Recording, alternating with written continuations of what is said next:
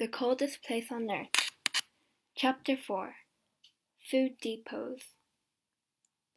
The two ships, Terra Nova and Fram, arrived in Antarctica in January 1911, at the end of summer.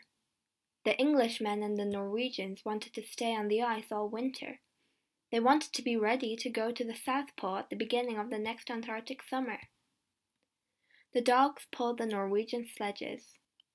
They ran quickly over the snow and pulled the big sledges from the ship onto the ice. The men ran beside them on skis. They put a big wooden house on the ice. The house was full of food and skis and sledges. They called it Framheim. Outside the house, the dogs lived in holes under the snow. When the house was ready, the men made their first journey south. Before the winter, they wanted to take a lot of food south and leave it at the depots. For the long journey to the pole, they needed a lot of food, and they couldn't carry it all with them. On February 10th, five men, three sledges, 18 dogs, and half a ton of food left Framheim and went south. It was easy. The weather was warm for the Antarctic, between 7 degrees centigrade and 17 degrees centigrade. The snow was good, and the skis and dogs went fast. They went 50 or 60 kilometers every day. After four days, they reached 80 degrees south and made the first depot. Amundsen made his depot very carefully. It was very important to find it again next summer. So he put a big black flag on top of it. Then he put ten flags to the east of the depot, each flag half a kilometre from the next, and ten flags to the west. So there were flags for five kilometres to left of the depot, and five kilometres to the right. Then they went back to Framheim, and took some more food south, this time to 82 degrees south. This time it was harder. The temperature was sometimes minus 40 degrees centigrade and there were strong winds and a lot of snow. The dogs and men were very tired, and the tents and boots were bad. At the second depot, they put out 60 flags to help them find it again. They came back to Framheim on March 23rd. It was nearly winter in the Antarctic. Their ship Fram was far away now, near South America. They were alone on the ice.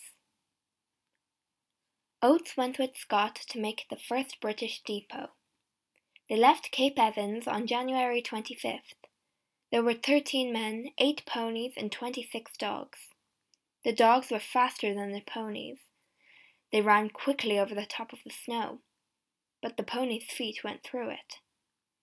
Every morning the ponies started first and the dogs started two hours later because they ran faster.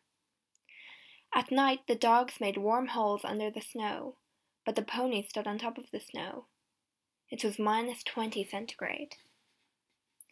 After 15 days, Oates talked to Scott.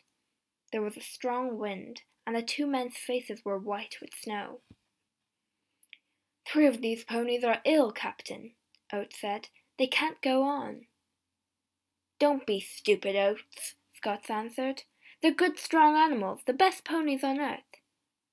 Not these three, Oates said. They're ill and unhappy, and now they can't walk. Let's kill them and leave the meat here in the snow. We can eat it, or the dogs can. Of course not, Scott said angrily. These ponies are our friends. They work hard for us. I don't kill my friends.